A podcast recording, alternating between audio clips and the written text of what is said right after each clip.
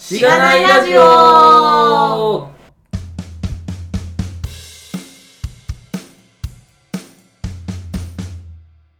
ということで、えー、後編です。前藤さんをゲストにお迎えしてお送りする後編です。イェーイ、はいイエーイ上げ、上げ慣れてない。テ テンション上げ慣れてないですね、ここいつもこん。な感じで。そうなんですよね。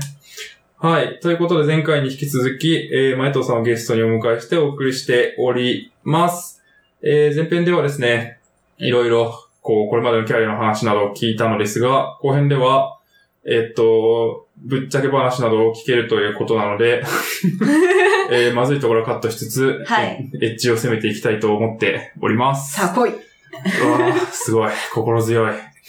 はい。まあ、まずはラジオの紹介をさせていただければと思っております。ははい。このポッドキャストは SIR の SE から Web 系エンジニアに転職したんだが楽しくて仕方がないラジオ、略してしがないラジオです。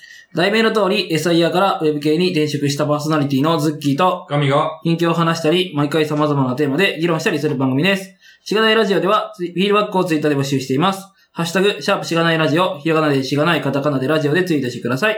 しがないラジオウェブページがあります。しがない .org にアクセスしてみてください。ページ内のフォームからもフィードバックをすることができます。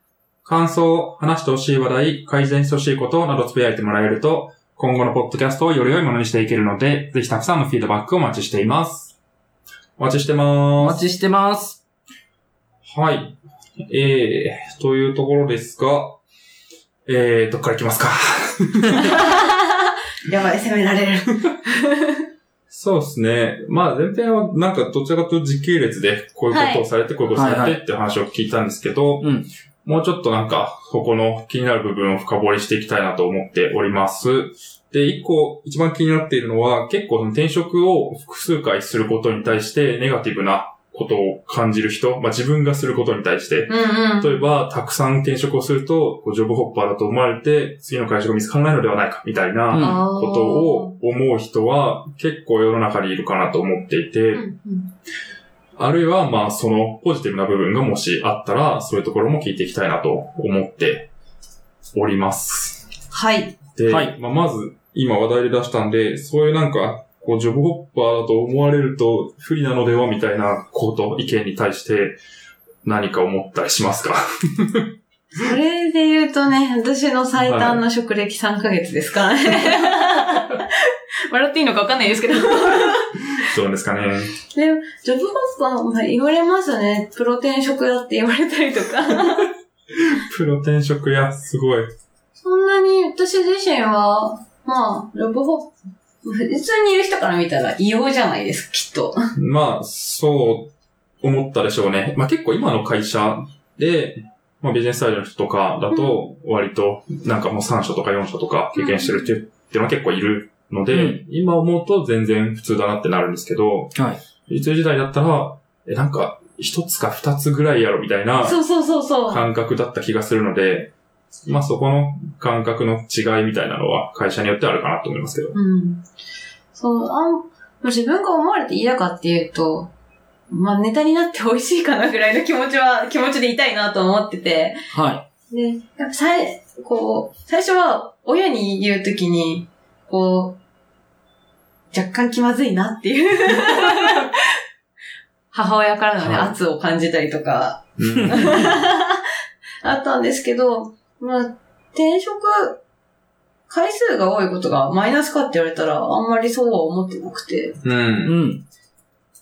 そうね、辞めるの怖い。いっぱい辞めたらどうしようって思うかもしれないんですけど、じゃあ、その、合わないところとか、他にやってみたいことがあるのに、こう、我慢して働くのかいっていうのもあるし、もちろんその、常に自分が腹をくくるかだなと思ってて、そこで働き続けるんだったら、じゃあ、ここを楽しくするようにしようなのか。で、私はそれに対して、まあ、働き続けるって決断をした時もあったし、よし、次、次行こうみたいな。うん。いつでも自分で決めれば、回数はそんなに大事じゃないかな、と思ってます。うん。うん確かに。だその、なんか、回数が多くなったからといって、別に転職をしないっていうのを選択肢から外してしまうっていうのは、もう機械損失だよねっていうもったいないとこと思う。があるってことですかね。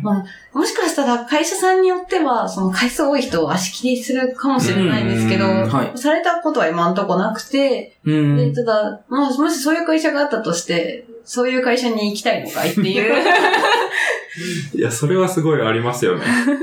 なんか、なんすかね。例えば、スーツを着て面接に行かないと入れないからスーツで面接に行くっていう、ちょっとかっちりした服装で行くとかっていう人もいるかもしれないですけど、じゃあそうじゃないと通らない会社に行きたいのかいっていう話になると思うので、うん。なんかもう自然体で、こう、ぶつかってダメだったら合ってなかったんだな、みたいな感覚は結構あるかなっていう気はしますけどね。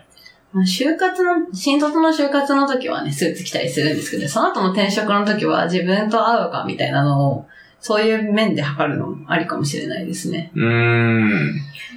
それはそうですね。ある気がしますね。なるほど。あんまでもそうですね。回数が多いからといって、すごいネガティブなことを言われたってことは今までないですね。まあそういう会社を別に受けてなかったっていうことなのかもしれないですけど。うん。そうですね。もう、周りの人も割とネタにしてくる感じなので、富士通の時によく、よく、よくしてもらってた人たちと、先週かなと、ご飯食べに行く機会があったんですけど、うん。そのご飯の会のことを転職セミナーって呼ばれてましたからね。プロ転職屋のセミナー。すごい面白い。そうですね。結構でも、なんか、まあ、例えば富士通とか、そういう大企業の人が多分言うだろうことは、長く勤めると、まあ、一つ専門性みたいなものができたりとか、あるいはなんか、そういう、こう、そこの実績みたいな、会社の中での実績を積んでいって、まあ、例えば偉くなるとか、なんかそういうところを言われるかなと思っていて、んなんかそこに対して、なんかでも、こう、まあそういうのを目指す人は別にそれでいいと思うんですけど、なんかこう、いろんな会社を経験することによって得られるものっていうのはどのあたりで、かなとかあります？ああ、いろんな会社をつに勤める。ああ、はいいろいろあって、まあ、その会社会社で出会える人もいるし、今ちょうど5社、ちょうどとか言っちゃってね。5社目なんですけど。はキリが、数えられる。確かに。い。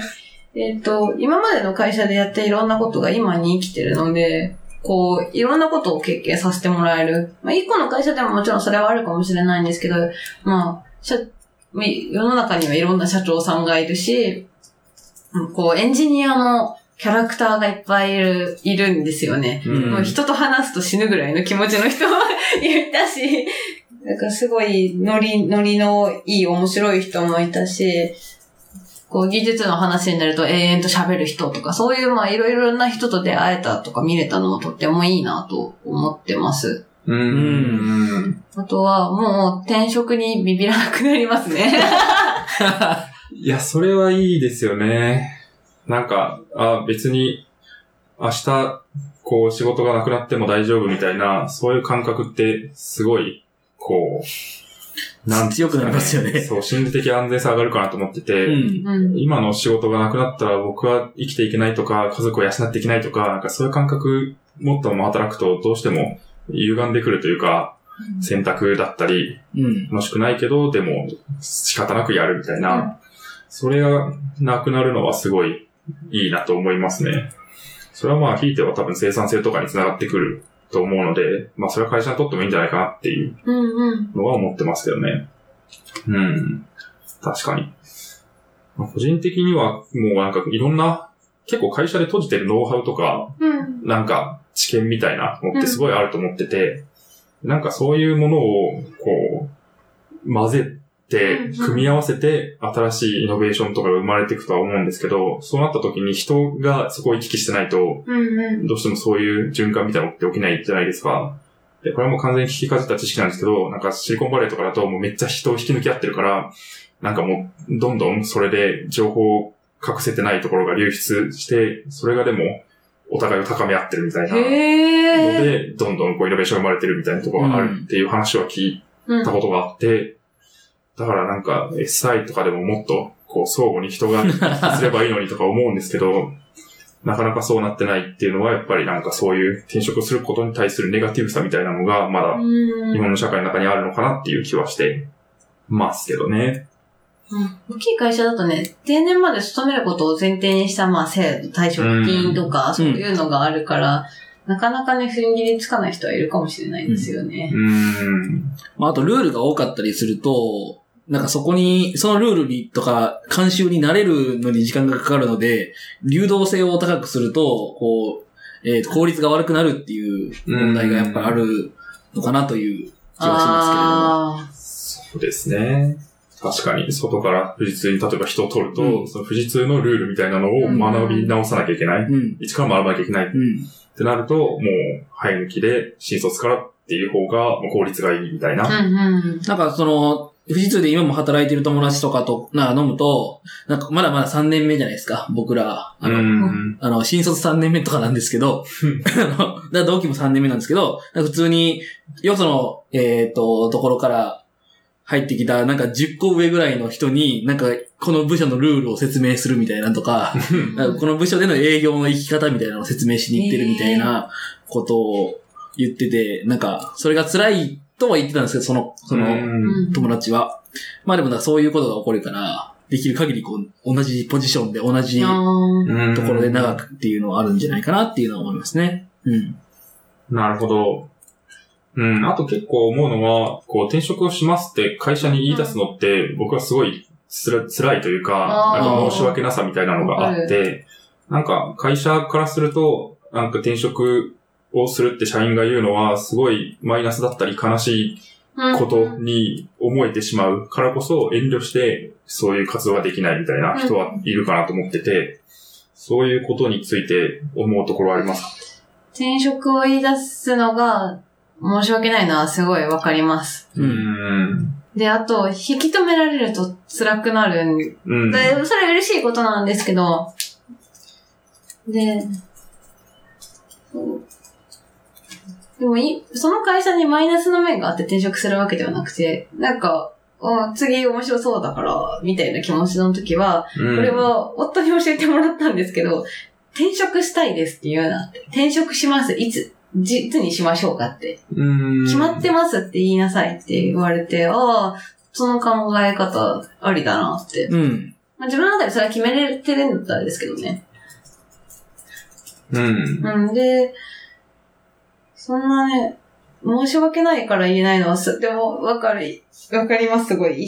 その、それぞれの会社で お世話になった人とか、そねこの人に育ってもらったなって思ってる人がそれぞれ、うん。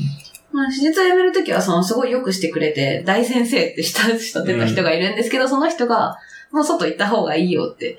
だってすぐ上に噛みつくしさ、って。えー、私偉くなりたかったのにって思ったんですけど。偉くなりたかったのに。うん、そういう背中を押してもらったこともあったし、まあ、えっ、と、3社目？のソケットの時はすごい良くしてもらった人とか、まあ育ててもらったなって思う人が結構いたので、まあ迷いつつみたいな。うん。で、言い出せないのはわかるし、そこで悩むのは別に悪いことじゃないなって。うなんかん。自分がそこでやっていきたいかとかを考えるきっかけになるので。ただ、悩みすぎて言い出せないんだったら、こう、一回、一回言っちゃえ、言っちゃえば、みたいな。うん。それ言い出し方とか悩みますよね、ただ。わかる。そうですね。なんか、うん、その辺の絡みで思うのは、結構、転職するっていうのが、割とすごい重いことに捉えてる人が多いかなと思って、なんか、僕の状況はあの人よりまだマシだから 転職しなくてもいいんじゃないかみたい思なってた。のとか、あの人が転職したのは私よりも辛かったからだみたいな感覚ってある気がしていて、なんかでも別にあの人より自分が辛くないから転職してはいけないとかっていうことではないっていうのはすごいうん言いたいことで、大事。そう。それよりも、なんか、自分が今やってる仕事が、本当は自分がやりたくないことだったり、自分には向いてないことだったりするから、単純に自分の中での問題として、それを変えるっていうこと。かなっていう気はするし、まあ、会社にとってはもちろん、その人が辞めちゃうっていうのは、例えば教育にかけたコストはどうなるんだとかあると思うんですけど、結局長期的に見たら、なんか、こう、モチベーションもあんま上がんないとか、合ってない人を雇用し続けるっていうのも、それはそれでマイナスだなっていう気もするので、それはなんか外に出ることが、まあ会社にとっても良いことなんだって信じて、こう判断するしかないなっていう感じは、今思うとありますね。まあ当時全然できてなかったですけど。すごい。うん。三三社目はソーケットからスーパーシップになった後なんですけど、辞めるときに人事の人に、いつでも戻ってきたくなったら行ってねって言われて、あ、すごい素敵な会社だなと思って、うん。まあ楽しいことも楽しくないこともその会社であったんですけど、それを聞くときに、あ、カルチャーとしてかっこいいなって思いましたね、そういうふうに。うんこの出ていく背中も押せるし、それも、あなたを優秀だと思ってるからいつも持ってきてもいいんだよ、みたいなことをちゃんと言ってくれるのは素敵だなって思いました。うん。自分がこう、送り出す、言い出され、まあ全然部下とか今いないんですけど、言い出される側になった時に、そんぐらい、まあそこが会社に対してマイナスな気持ちがあるんだったら解決したいなと思うし、もう変えられないことだったら、よし、行ってこいでも待ってるからなって言えるようになりたいですね。かっこいい。そうですね。結局でもそういういい関係性を持ったまんま、こう、自分の会社にいた人が外に出てくってなると、なんか、とはいえ、こう、他の人を例えば紹介してくれたりするかもしれないし、プロダクトを、こう、いいやつ、いいものだよって言って、言ってくれるかもしれないし、なんか、自分たちの会社で一緒に働いてた人が世の中にこう、なんていうんですかね、こう、拡散していくっていうのは、それはそれでいいこともあるかなって思うんで、うん。なんか、そうですね。転職が会社にとって、あるいは個人にとって悪いとかネガティブなところっていうのはそんなに考えなくてもいいのかなっていう気は話を聞いてすごい思いましたね。はい。私もそう思います。う。うんん。そうですね。とはいえ、仲が悪くなるとかもあるのかなって。ぶっこんできましたね。思うんですけど、なんか、いや、それはまあポジティブなところ、すごい円満に退職して、うん。なると結構、ああ、じゃあ今後も、こう別の場所で一緒に頑張って、いいビジネス見ればいいですね、みたいな、あると思うんですけど、なんかこう、バトってやめたりすると 辛いのかな、みたいな、のがあるんで、実際どうなのかと、まあ、あるいは、そうならないためにどうすればいいのか、みたいな、ありますか？えっと、バトって辞めたことは、ほほぼないので、そんな、もうあの会社には行けませんみたいなことはないですね。うん。で、まあ、あと、私の場合は、それぞれの会社でお世話になった人、その会社にいたから出会えた人とかがいて、その人たちは今でも繋がっててよくしてくださってるので、そういう意味では、仲が悪くなるってことはないかなとうーん。思ってます。ただ、こう、会社さんによっては、辞めれるやつを裏切り者だから、なんかそいつとの SNS は全部切れとか、結婚式に呼ばれても行くなって会社も、あるにはあるみたいで、話聞いただけなんですけど、ほだから同期の結婚式行けないんだよって言ってる人がいて、えーなるほどえー、だからそういうのはちょっと嫌、嫌だなと私は思いますね。う。うん。僕も思います。でそれでウェルカムな人ってなかなかいない。確かに。えそうですそう、ね。辞めた後も、そう、自分がもし経営者だったら嫌なイメージを自分の会社に持ってほしくないし、ばらまかれたくないじゃないですか。うん。だから、がいつでも仲良く、まあすごいベタベタするわけではないんですけど、こう、いい関係性でいたいですよね。うん。うん。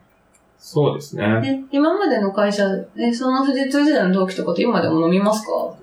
まあ人によりますけど、あの、普通に飲みますね。うん飲みますね。おーまあまず、普通の同期でしたし。まあ、辞めてるけど。同期なんです。同期です。同期で同期すいません、過去回を全部聞けてない。ああ、いやいやいやあらがここで出てしまった。です。いえいえ。同期で。はい。そうですね。で、まあなんか、富士通同期で辞めた人たちっていうのはやっぱ仲いいんですけど、そへーの人たちだけじゃなくて、別に、そうですね。中にいる人とうん、も交えて交えて飲んだりとか。はありますね。うん。うん。あと、普通に、前の、こう、部の先輩とかにたまに飲みに誘われたりとかはありますね。未だに中にいて。なので、そんなに、すごい、仲悪くなったとかはないですし、まあ、最後は、まあ、内心どう思ってたかわかんないんですけど、こう、上司の人とかは、ちゃんと、こう、応援してくれる感をうん。出した送り出し方をしてくれたうん。ので、それは全然、ないですね。うん。うん。ですよね。そんな仲悪くなることはないかなと、今のところ。ろ思ってます。そうですね。うん、なるほど。いや、いい。転職はいいことみたいになってきた。いいな。まあ、とはいえ、なんか、転職をせずに、うん。今の会社でやれることをやっていくとかっていうのが、実は正解だったことに気づくみたいな人もいるじゃないですか。うんうん。だから何とも言えないですよね。結局でも自分が考えて判断するって、その結果を受け入れるっていうことしかないのかなっていう気は。それ大事だなと思ってて、人に転職進められてすると、うん。失敗した時にあいつのせいって思っちそうそうそうそうゃう。すごい良くないことなんですけど、うん。だから、いつだって、こう、選んだのは自分っていう思いを常に持ってたいなと思ってて。う。うんん。確かに、ちょっと我々は転職を進めてる感があるので、あの、耳が痛いんですけど。すいません。でも今、今のところ基本的に楽しいって言ってくれてるのが多いので。そうですね。あとはまあきっかけはきっかけとして、最後に決めるのは自分だろっていう。そうそうそうそう。ところまあ、それはそうですね。うん、あると思っていて、逆にそうじゃないと、なんか、事事実を受け入れられなくて、うん。結局また同じようなことを繰り返しちゃうかなとも思うので、なんか、転職自体がいいんじゃなくて、転職して楽しい人がいっぱいいると事実があって、さあお前どうするんだっていう。そうそうそうそう。転職したから辛くなるとかは全然人生でない、ないので、まあまだうん27なんで、うんどうか分かってないんですけど。で、そう。自分で決めたことだったら、まああとは自分でどうしていくかなっていう。うん。そう私昔マクドナルドでバイトしてたことが学生時代あって、うんもう就職先がどうにもなんなかったら、もう一回バマックでバリバリ頑張って、マックの中で偉くなろうみたいなことを 思ってて、はい、はい。ぐらいの気持ちでした。なるほど。うんそうっすね。だからなんか、自分がどうしたいとかじゃない別の要因、例えば人がこう言ってたとか、なんか周りの人がこう言ってるとか、例えば転職をすると、こうこうこういう悪いことがあるらしいとか、なんかそういうことじゃなくて、結局自分で選んで自分で受け入れるっていうところ。で、そのリスクはもう、なんとかなるっしょ、みたいな気持ちで大きく構えて踏み出すっていう、あ、そその一歩う。が超大事。超大事なことで、でも自分が決めたからって、逃げる選択も自分で決めていいと思ってて、ああ、それはめっちゃいい話ですね。自分で決めたから、そう、すごい、もう、やみ始めてるのにやめれないみたいな知り合いとかいたんですけど、全然自分で決めたから、なんか戦略も撤退も自分で決めていいと思う。せんこう、進む、前進してもいいし、撤退してもいいし、うん。その、逃げることも選ん、自分で決めちゃえば選んでいいのではって。うん。うん全然逃げるのも悪じゃないと思ってるので、もう、この会社の人と会わないから辞める、なんか人と会わないから辞めるとか甘えんなみたいな意見もあるんですけど、うん、いや、全然、そう、ありあり。うん、あると思いますね。なんか、そうっすね。楽しく仕事できるのが一番じゃないですか。人生楽しい方がね、なので、逃げた結果楽しいなら、逃げたもん勝ちですよっていう気はしますね。まあ、もちろん、責任感とかそういうのが大事だっていうのはわかるんですけど、それはそれでちゃんと引き継ぎとかをして、うん。迷惑をなるべくかけずに、もっとやりたいことをやるっていううん。ことかなと。うん。はい。あとなんかもう転職をこうまあしてて思うのは、あのまあ、ちょっと嫌だからとか、こういうことが嫌だからとか、まあこういうふうにあれだから辞めるってなった時に、それを、あの、お化粧するなり、違う、ちょっと違うこと言うなりして、転職するうんスキルは、どっかで役に立つ。なるほど。詳しく詳しく。詳しくはちょっと、あれですけど、なんかそういうのはちょっと必要なんじゃないかなと。ね、やっとくと絶対いい気がするっていう。うん。すごいふわっといっちゃった。もう、それは、なんか、え、ちょっと自分が背伸びして、こっていうのもそうだし、うん。えーっと、嫌、嫌だから、まあこういう風に嫌だから辞めるんじゃなくて、こういう風なとこで働きたいから、う、あなんかこういうことがしたくてやるんです、みたいな風に転化してやるみたいなのって、えーっと、ちゃんと転職しないとこう、うん。なんかややってないと、ーまあ確かに。うん、何が言えるかわかんないとか、う。うん。ん。何が刺さるかわかんないとか、あると思うんで、確かに。まあ今の職場に対するなんかネガティブな気持ちしかないと、あれだけど、それはなんか結局もっといい場所があるって思えば、なんか、もっとこういうことがしたいから転職するんですみたいな、その言い換えみたいなのがあって、まあ、に、逃げることもぜ自分で決めていいけど、その逃げることをこう押し出すんじゃなくてっていう、あの、転換してうん喋るみたいな技術みたいなスキルみたいなのも、まうんあ結構言うので、まあ培っていく必要があるかなって、その逃げるっていう意味からは思いましたっていう。確かに、うんそうですね。いや、すごい、いい話。いい話になった。なるほど。と、じゃあ、これかな。いっぱい声かけられたと思うんですけど、ツイッター、転職。はい。どのぐらいかけられたか何社ぐいらい声かけられたんですか？おー、ざっくりですけど、多分50社ぐらい。それは、あえっと、リプライ DM 含めてみたいな感じですか？そうです、そうです。あとは、Facebook メッセンジャーってその、顔を知ってる人からああとか、そういうのも含めると、まあ50くらい。うーん。ですかねなるほど。どうしたんですか？その、どう50社。確かに。全部レスをちゃんと返すだけでも結構大変だったり、ましてや全部会うとかも大変だと思うんですけど、えっと、超申し訳ないんですけど、最初は全部ツイートにリプを返してたんですけど、もうその時点で私、その、別のツイートが、その私が声かけられてるツイートを、スクショ撮って流した人のツイートが1万リツイートぐらいいって、フォロワーがダーって増え出して、通知がもう機能しなくなってたんですよ。すごい。すごい。だからフォロワー200人ぐらいしかいなかったのが1000人超えになっちゃっおー。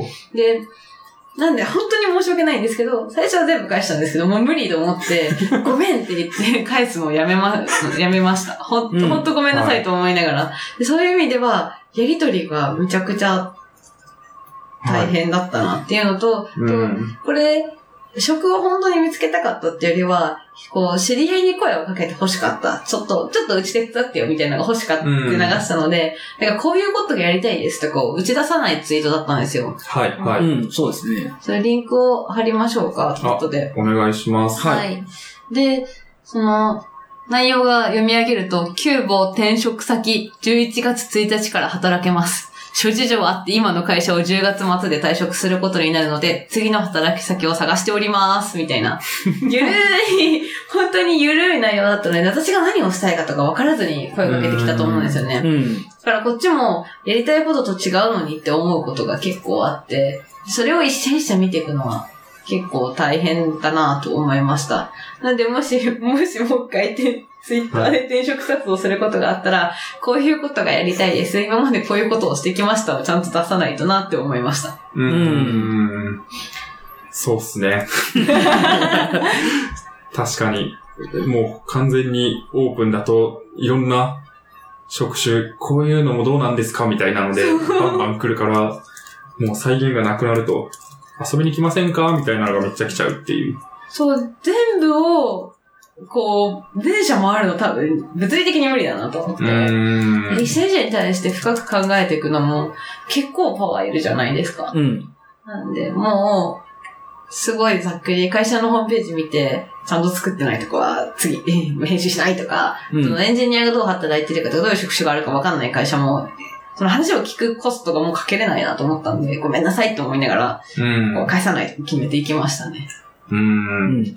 まあ、生活に多分支障が出るので、会ってたりレスしてると、それはしょうがないかなと思いますけどね。うん。すごいでも、あれなんですかね、この、こんにちはっていう会社の人の方うんは、すごいですね。なんかウォッチしてるのか、すごいですよね。割とラフに、うちの、いやなんかうちもそういうことやった方がいいのかなってなんかちょっと思ったんですよ。わかんないです。まあ、人事しててっていうことですそうそうそうそうそう。まあ、別に個人的に採用とか関わってる人が言ってるっていうケースももちろんあると思うんですけどう。んうん。まあ、同じ会社の人から別々で来た、来たりとか。で、ああ。はい、はい。か片方は DM 片方はリプみたいなのとかもあって、へえ。うんみんなツイッター見てるんだなってちょっとびっくり確かに。しました。うん。うん。そうですよね。今パーッと見てると結構名の知れたそうですね。名の知れた方ベンチャーが。企業、人から来てるので、小芝さんとか。そうですね。そうですね。いやー、すごいなーみたいな。まあでもこういう感じ、単純に遊びに来てくださいぐらいな感じだったら、まあ全然こういうラフな感じで声をかけてって始まるんだろうなっていうことなんでしょうけどね。うん。うん。ももしかしたら採用する側からすると、こう、間で、こう、エージェントさんが入るわけでもなく、しかもツイッターで人柄がある程度分かった状態で声かけれるから、その点はもしかしたらいいのかもしれないですね。うん。そうですね。うんうんそれはある気がしますね。うん、なるほど。ツイッター転職はおすすめですか？おすすめ。おすすめ。あれどういう人にはいいし、どういうケースでは良くない？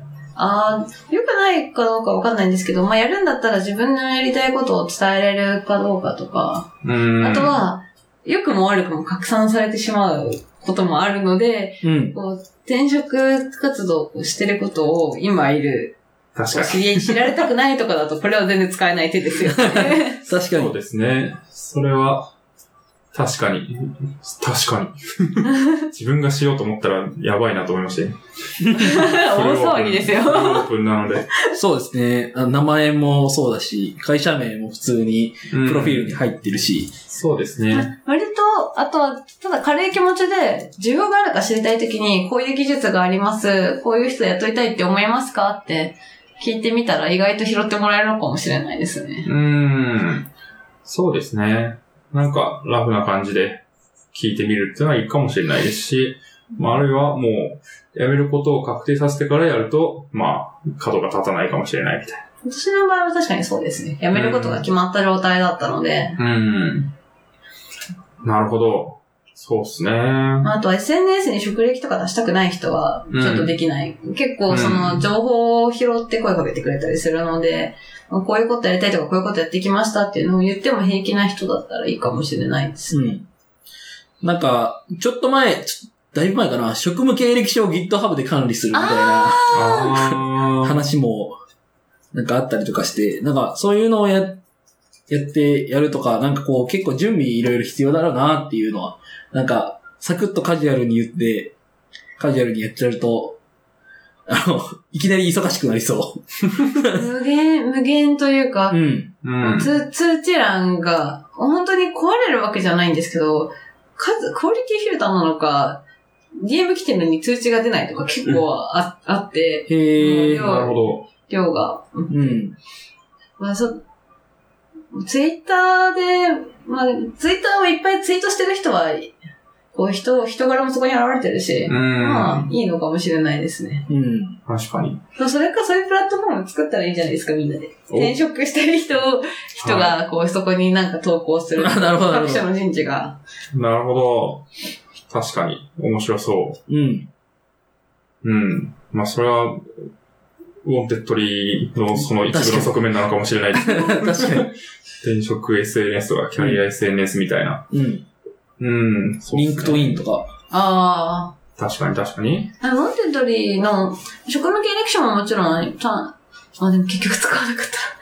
ちょっと作ってたんですけど。はい。なんか Wantedly の職歴とかをその時点ではちゃんと更新してたので、まあ割とそ最初はその、職務経歴書を投げるほどではないときは、こういう人材なんですけど、私のやりたいことと、あなたの会社でやってほしいこと合ってますかっていうのを、 Wantedly のそのプロフィールページの URL に投げて聞いたりとかはしてましたね。はい、うんはい、はい。突然職務経歴書を出すと、すっごい失礼なんですけど、ベンチャーとかスタートアップって管理いい加減なところもあって、なくされるのとかちょっと怖いなってまあそうですねいう気持ちも若干あったので、私が今オープンにしている情報だけで一回渡すみたいなことはやりましたね。うーん。もちろんそんな会社ばっかりじゃないと思うんですけど、はい、はい。まあ、それは気にした方が、会社だからって全部ちゃんとしてるわけじゃないっていうのは、結構こ、この業界に来て思う。別に今の会社がとかじゃないですけど、うん。聞く話を聞くと。うん。っていうのはありますね。確かに。いやー、そうですね。でも、その話で言うと、結構僕も Wantedly のプロフィールを見て、こ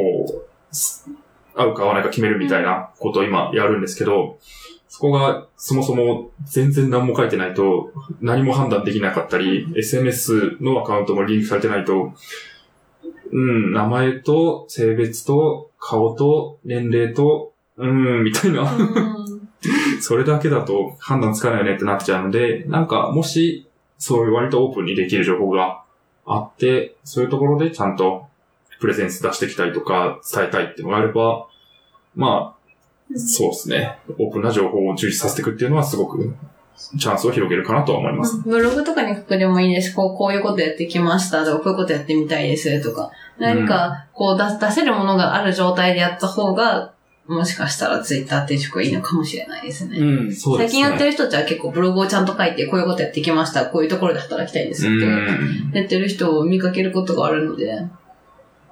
そうですね。ですね、ですね。なんか僕らやったら、これ聞いてくださいっていうのが一番いいかなと思ってたんですけど、ポッドキャストねポッド。キャストは。全部聞くこれの大変。聞くの、聞くの、めっちゃ大変だなって、最う近、ん。逆にね。確かに。ピックアップすればいいですね。まあ確かに、これを聞いてくださいって。そうおすすめ会参戦おすすめ会参戦みたいな。なんか名台詞集みたいなの作ったらいいじゃない？総集編。総集編。しがないラジオ総集編。誰が編集するんや、それ。全部聞いて。誰かな なるほど。うんうんうんい。やー、面白い。そうですね。まあ、なんか、転それも含めて転職の形も人それぞれだし、どうやってもうん別に次が決まっていいところで働ければ何でもいいかなって思うので、そこもあんま固く考えなくていいかなっていうことかなっていううん。印象はすごいありますね。はい。うん。なるほど。はい。なんでそもんな、聞いてくださいね。すごい、心強い。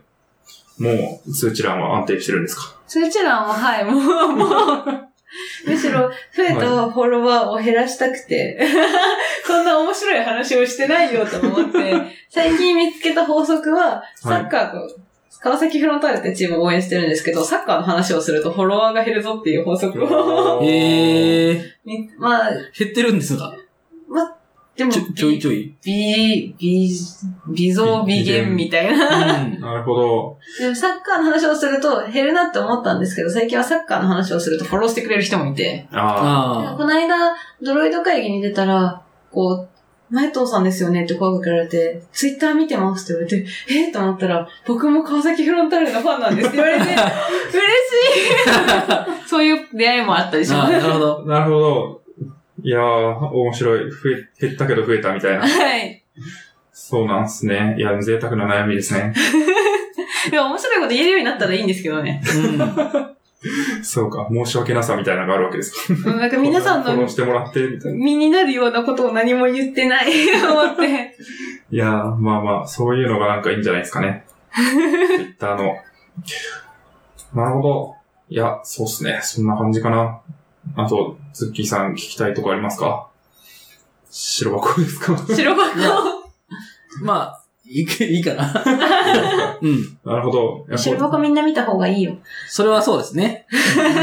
まあ、過去何回か話してるんで、あれなんですけど、なんかこう、白箱アドベントカレンダーにこう、二記事ぐらい書かれてるんで、何か特別な思いがあるのかなという。ああ、すごい好きで、あのチームのあり方が好きなんですよ。ああ、それぞれが自分の専門性があって、うん。こう、すごい、見たことない人向けに言うと、すごい、こう仕事がなーなーなキャラクターがいるんですよ。まあ、太郎、太郎っていう。はいはい はい。でも彼も、彼でこう強みを生かして働いてるなと思って、その空気を後半に出てくるんですけど、うんまあ、ちょっと尖ったやつの空気を柔らかくしたりとか、で、その太郎、太郎、この仕事がなーなーのやつのことを、まあ怒るんだけど、みんなそいつができなかったことだけを責めるんじゃなくて、じゃあどうするかって話になるとか、そういうところすごいいいなと思ってて、ああいうチームになりたいですよね。うん。なりたうんい。そうですね。それは結構ありますかね。あの、ふぽさんという方が出られた回でも話したんですが、その、問題があった時にそれを個人に押し付けるんじゃなくて、問題対私たちうんっていう構造にするのがいいっていう話はあって、まさにそれもその話だなと思って、うんうん。なんか個人をただ責め立てるような 組織ではなくて、その人がどうすればそうミスをしなかったのかとか、あるいはその人がもっと活躍できるには、その人のどこを活かせばいいのかみたいな。ってなるとすごいいいなっていうのがあって、みんなこうそれぞれ苦手なとことか欠けてるとこいっぱいあるけど、それぞれがこういいところを活かし合って作品ができていくっていうのがいいってことですかね。そうそう。見てくださいみんな。うんまあみんな見てますよね。うんみんな見てると思います。このラジオを聞いている人で見てない人はいないと思います。すごい強気ですね。はい。それぐらい追っとくと見るかなと。そういう意味で言うと、なんか、職人さんみたいなエンジニアだけじゃなくて、いろんなエンジニアとか、まあエンジニアじゃない人とか、いろんな働き方、はまあ、ちょ職種じゃないですけど、やることがあっていいなと思ってます。う。うんん。なんかすごい。結構、こう、ツイッターの強いエンジニアってもう技術で食っていけるわ、みたいな人を見てるといっぱいいて、私はそういう人たちを見てて、あ、絶対自分はあれになれない、みたいな、こう、劣等感じゃないですけど、うんこう自己肯定感のなさみたいなのが生まれたりするんですけど、実際はそうじゃなくて、まあ、ち、いろんな世の中に会社ってもういっぱいあって、いろんうんチームもそれはいっぱいあって、その、だから自分がハマるところが絶対あるんですよね。白箱みたいに。うん。なんで、で、こう転職するときに自分みたいな人はいらないみたいな。転職活動するときとか思わなくてよくて、じゃあ自分はどういうところで生きるんだろうとか、自分みたいな人欲しがってる会社どうなんだ、どこなんだろうみたいなのを、まあ探したり、人に聞いてみたりするのもいいかなと思ってます。うーん。それはそうですね。ちょうどその辺の話もしたいなと思っていて、僕もバリバリエンジニアじゃない感じになってきていて、まあでもそれはそれで、うんうん。ほほいいかなと思ってて、まあなんか採用系の仕事したりとか、僕も結構、まあ技術も別に好きは好きで、なんか JS とか CSS とか書いてるとき幸せなんですけど、なんか人と話してるとか、誰かに何か分かりやすく伝えるとか、なんかそういうことに対してすごく興味があったりとか、割と得意だなと思うとこがあっうん。て、で、もう本当にただこう、行動に向き合ってるだけだと、そこはあまり活かせないなっていうのはもちろんあると思っていて、ってなった時にエンジニアとして、こう、お客さんとか、まあ、連携の先の人とかに説明をしに行くとか、あとは、うちのプロダクトを、こう、採用を受けに来た人に伝えるとか、うんなんかそういうところで結構価値を出せてるかなっていう感覚があるんですよ。なんで、かっこいい。まあもういろいろあるんですけど、全然開発タスクも持ってるけど全然進んでないみたいな、そういう負もあるんですけど、はい。負もありつつ、でもそれだけじゃないなっていうのはすごい思っていて、もちろん強いエンジニアとして生きていくとか、ここの技術で名を馳せるんやっていう人は必要だし、それはすごいかっこいいんですけど、それなれないからって言って、なんかそもそもそういう道を諦めちゃうみたいなのはもったいないかなっていうのは思うんですけど、どうですか？そう思います。でも強い、エンジニアでありたいとし、エンジニアでありたいと思ったとして、別に、こう、え、これ炎上するのが怖くて、あんまりツイッターとかで言ってないんですけど、私、こう、自己学習しないエンジニアはクソ理論が嫌いで、炎上したらどうしよう。ポッドキャストは炎上しにくいメディアなので、やった、そう、嫌い、嫌いって言ったらあれですけど、まあ、それの考え方も良くて、それ、そうじゃない、今私が目指してるのは、なんだろうな。すごくないけど、生き残れてるエンジニアでありたいなと思ってて、うん。今すごいエンジニアじゃないと生き残れないみたいな、まあ、風潮というかあったりもするじゃないですか。でもその中で、こう、ゆるふわではないんですけど、こう、死ぬほど職人のような、こう、すごい腕があるわけでもなく、超自己学習してるわけでもなく、それでも何かのの強みなのか、やり方なのかを活かして働いてるよっていう人になりたいなと思ってて。なるほど。それになりたいのは、はい。なぜなんですか？なんか、私、過去の自分、いつでもブログ書くときとかもそうなんですけど、いつでも過去の自分に何を伝えたいかを考えてて、うん。うん。でそう思ったときに、結構自己肯定感が低い人なんですよ。人だったんですよか。うん。うん。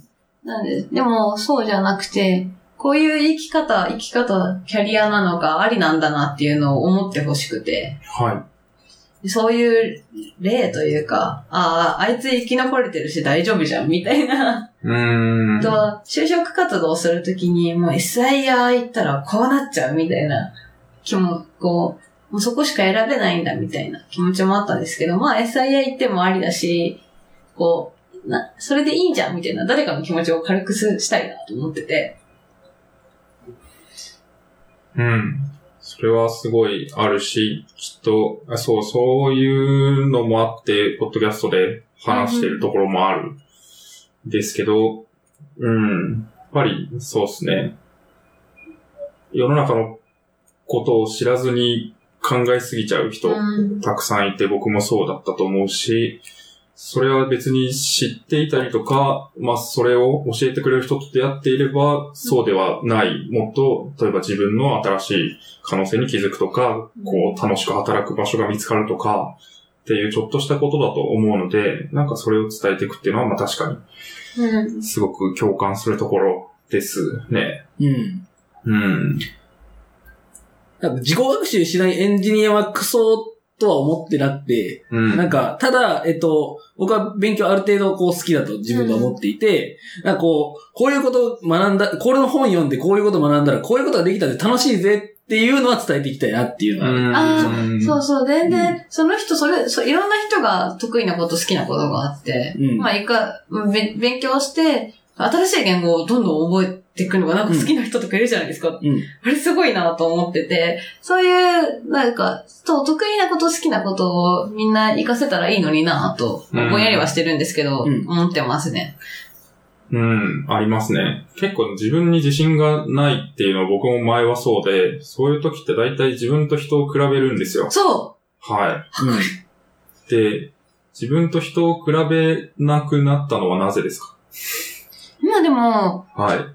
今でもこう、うちの会社、私含めて今5人かな。なんで、みんなすごい、エンジニア3人に、かビジネスサイドというんですか、それエンジニアじゃない人が1人。で私がいるんで、こうもうエンジニアの人たちみんなすごいし、う んみんな何でも知ってるみたいな 感じだし、まあ、こう営業とか CFO とかた、まあ CO とか担当されてるような、バックオフィスとか担当されてるような人も、まあ営業力半端ないっすみたいな。うん。私にはあれになれないっすって結構思うんですけど、うんそう、まだ思います思います。うわーって思う時があって、そうすると自分の中で、じゃあ、こう、私の強みをここでどう活かそうかみたいな。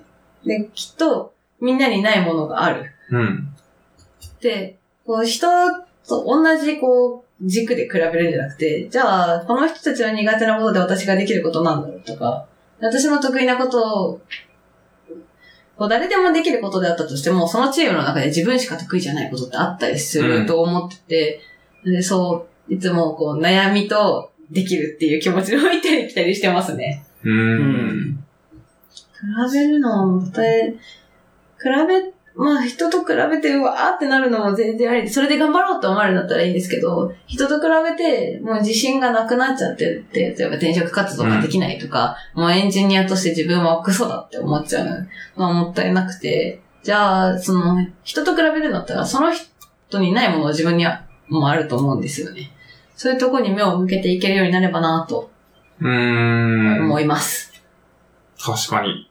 うん、なんかそこは、さっきも話があった、なんか、こう、自分で決めたことから逃げるみたいなのと結構近いなと思ってて、なんか、例えばエンジニアとして働くんだって決めた後で、なんかでも、あ、世の中には強いエンジニアがいっぱいいるんだってなった時に、なんか、そこから、こう、じゃあ、ちょっと軌道修正すること。は別に全然あると思っていて、その時に、あ、でもこの強いエンジニアの人は僕には、僕にあるこういう能力はないかもしれないみたいな、うんうん。そういうところで、あったら僕はこういうことで活躍しようっていうのはすごいあるので、そこを徐々にこう軌道修正できるようなマインドがあればいいのかなと思ってて、そうですね。あとやっぱり比べるってなると自分のダメなとこばっか見えてくる。んはです。あ、わかります。けど、そこでなんか、あ、でも、こういうところがいいとこだなっていうところに目を向けるのは、すごく大事だなと思うので、比べること自体が悪いっていうよりも、自分のいいところを見つめつつ、ちゃんとフェアに比べるっていうことが大事なのかなと思いますね。うん。まあ、完全に上位互換の人に囲まれたら逃げた方がいいかもしれないですけど、全部勝てないみたいな、そういうことってあんまないし、あれば、なんか場所を変えればいいだけだと思うので、そう、世の中に会社はいっぱいあるんですよ。チームもいっぱいあるし。そうなんですよね。会社も数えきれないほどありますよね。もう大きい会社だとね、そのチームで自分がもう、得意なことを活かせないと思ったとしても、その会社の中にチームいっぱいあったりするし、う。うんん。その働く場所っていっぱいあるよって。そうですね。それはあるので、まあ自分が活躍できてなかったら活躍できる場所に行けばいいかなっていうのはあるかもしれないですね。そこで活躍したかったら戦う腹を決めて、うん圧倒的成長みたいな。そうそうそうそうそうそう。うん。なるほど。そうなんですね。今、前藤さんが、こう、強みを出してるところで言うとどの辺ですか？事務処理能力。それだけじゃない。もう、でも強み、私の強みかわからないんですけど、もかまあ、カスタマーサポートも担当させてもらってて、で、あとは、今またバックオフィスの改善業務っていうんですかね。うん。うんお客さんにとっても嬉しくて、で、こう製品を提供する側である私たちにあっても。例えば、こう、請求書を毎月、こう、手で発行するのって時間かかるじゃないですか。はいそこを、こう、自動計算で自動化してってやると、請求ミスがなくなるからお客さんも嬉しいし、もちろんそれで、例えば、システム上でお金いくら払わなきゃいけないんできて確認できるんやったら嬉しいしとか、そういう改善をさせてもらってて、それは結構、業務フローを含めてシステムどうするかって考えるのが好きで、うん。そういうのは、いか、まあ入ってまだ3ヶ月目なんで活かしたいぞって思ってるところですね。はい、はい、あとはは、こう仕事というかチームの中で結構私空気を読みたい派なんですよ。い。うん。なんで、そう、なん、なんとなく空気を読み、読みつつ、こう、みんなが思いが強い人たちが多いので、こう、干渉じゃ、噛んじゃった。干渉剤じゃないんですけど、大事なとこ大事なところ。干渉剤。ろではないんですけど、こう、潤、潤滑油油的な、こう、私はそう、さっきその戦う人と働きたいって言ったんですけど、うん自分がすごい、こう、強い思いを持ってるわけではないので、その強い思いを持った人たちがさらに飛躍する、こう、なんだろう、うん。踏み台じゃないですけど、地盤を固める上でなりたいなと思ってて、そういう意味では活かせてたらいいなと。みんなどう思ってるかは。でこの間フィードバックをいろいろしてもらって、まあ3ヶ月働いた上での、そういう時にそういう部分をほ褒めてもらって、で、こう会社を採用するときに、こう、今のチームにいない、いないキャラクターというか、能力を持ってるかとかをを見ますよって言われたんですけど、そうはい。いう意味では今のチームにはいない人だよって言ってもらえてとても良かったですね。うん。うーん。なるほど。確かに。いやーなんか、そうですね。二ついいところがあると思ってて、今の話面白いと思っていて、うんうん。一つは、なんか、こう、普通に、こう、知らないで外から見ると、例えばウェブの会社でプロダクトを作っていて、それを売ってますってなると、エンジニアがバーンっていて、営業がバーンっていて、終わりみたいな 感じに見えるんですよ。うん。なんで、そのエンジニアにならないとダメとか、ビジネススタイルだったらもう営業でバンバン売ってきゃダメみたいな感覚が、こう、外から見るとあった気がして、うん。ただでも実際に中に入ってみると、もうカスタマーサポートがめっちゃ大事だし、なんか、その人を取らないと全然事業はドリブルされないしみたいな、うん他になんか大事なことっていっぱいあって、職種って思ったよりいっぱいあって、うんうんなんかそういうことに気づくっていうのはすごく大事だなっていう気はしますね。うん。うんうんうん。二つ目を忘れた。二つあってって言った。そうですね。メモ、メモろうとしたけど忘れたんですけど、なんだっけ？な、ちょっと思い出したら言いますね。はい。いや、そこはすごいありますよね。そう、なんか、エンジニアって、まあ、エンジニアも、大きい会社だとプログラマーとか言ったりするんですけど、まあ、職種一個に見えますけど、あり方はいっぱいあっても良いのでは、うんみたいなうん。気持ち。があります。確かに。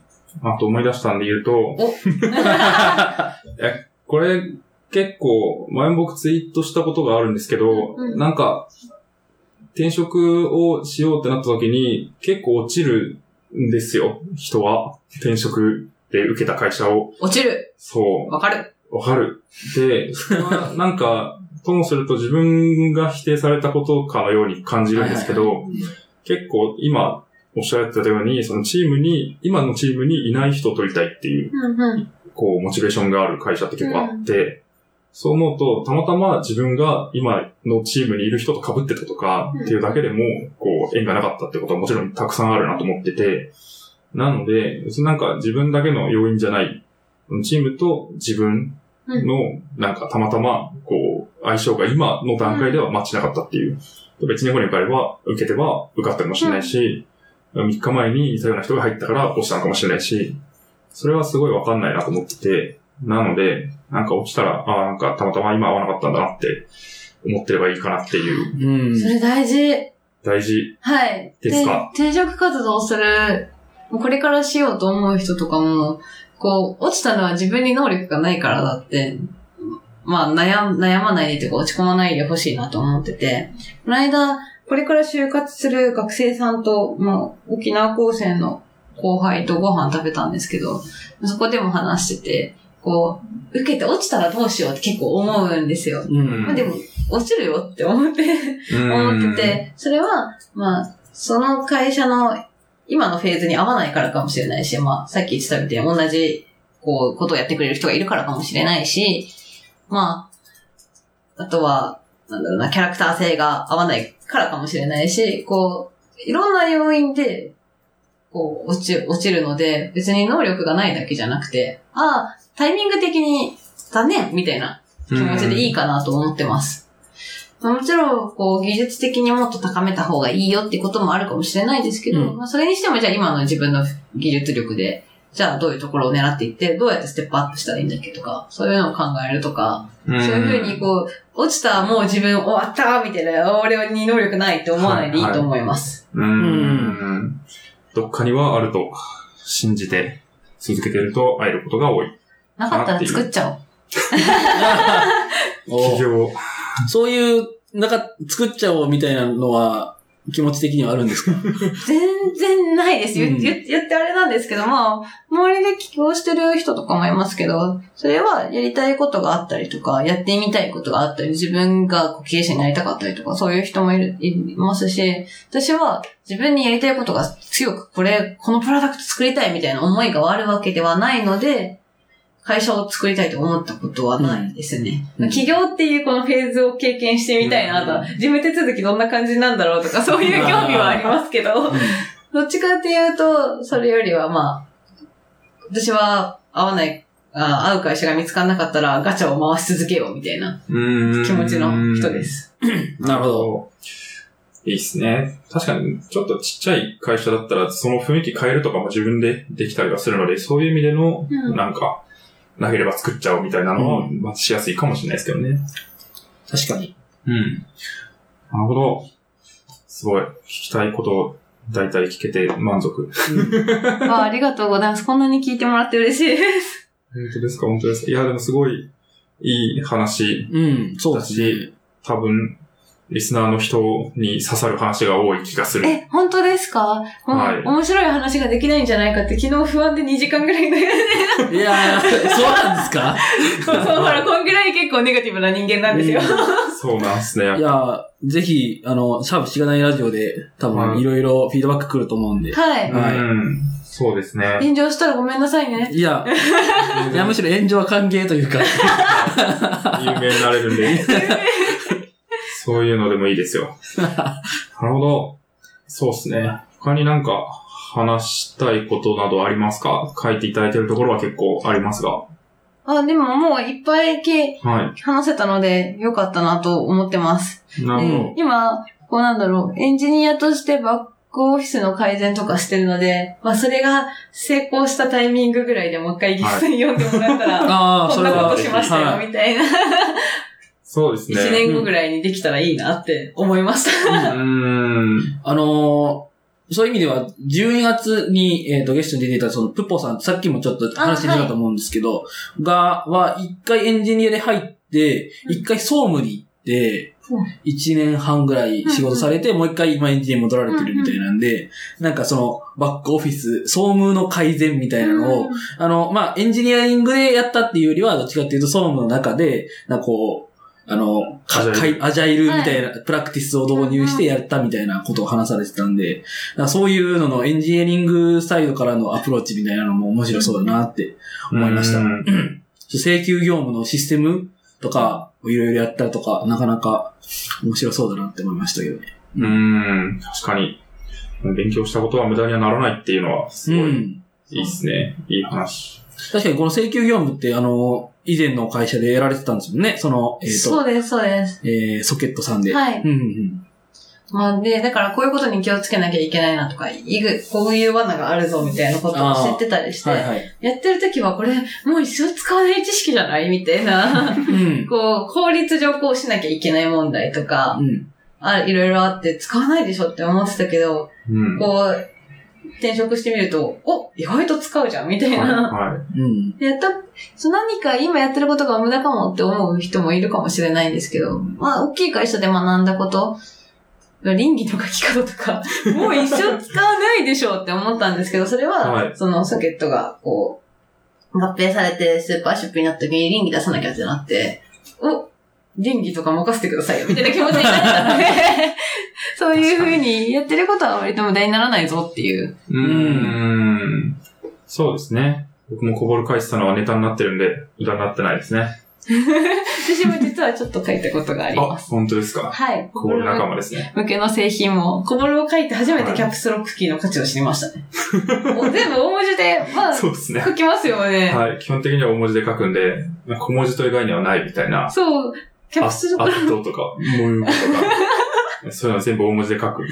あの、キーがある意味がずっとわかんなかったんですけど、そのためにあるんだろうなって書いた時に思いました。シフトを押し続けなくても。そう、シフト押し続けなくていい。小指が使えない。ああ、なるほど。全部、本当に大文字で書くんですよ、全部う。んそうそうそう。いやー、そうですね。まあ、そんな風にね、いろんな経験がいきますからね。そうですね。どこに行ってもいろんな経験が生きるので、はい。みんないろんなところに行くと、なんか楽しいことになるんじゃないかなと、一言のように 言ってますが、期待しています。はい。はい。じゃあ、そんなところですかね。今1時間ぐらいなので。はい。はい。はい。じゃあ、一回締めていきたいと思います。あ口は最後か。うん。はい。えーっと、しがないラジオでは、フィードバックをツイッターで募集しています。ハッシュタグ、シャープしがないラジオ、ひらがなでしがない、カタカナでラジオでツイートしてください。しがないラジオウェブページがあります。しがない .org にアクセスしてみてください。ページ内のフォームからもフィードバックをすることができます。感想、話してほしい話題、改善してほしいことなどつぶやいてもらえると、今後のポッドキャストをより良いものにしていけるので、ぜひたくさんのフィードバックをお待ちしています。お待ちしておりまおす。待ちしてます。イェーイ。はい。ぜひ、感想などもはい。あると、前藤さんも見れると思うので、ドキドキ。はい。はい。そうですね。どんなこと聞きたいですか？感想。でもね、こういう悩みがありますとかでも全然いいし、うん。あ、楽しかったな、楽しかったって言ってほしいです。チキンなんで。確かに、そうですね。褒められたいです。よかったと思ったらよかったって言ってください。確かに、ぜひ皆さん言ってください。結構多分ゲストに出るとかなると、こう、ちゃんと楽しい話できるのかなとか不安、先ほども言ってたと思うんですけど、あると思うので、そういう反応があると、もっと、あ、なんか、こう、ウェルカムな人がいっぱいいるんだなっていう感じになって、ゲストに出やすくなると思うので、はい。その後多分ポッドキャストがもっと楽しくなるので、皆さんと一緒に作っていきたいと思っています。はいい。話風。最後に告知などあれば。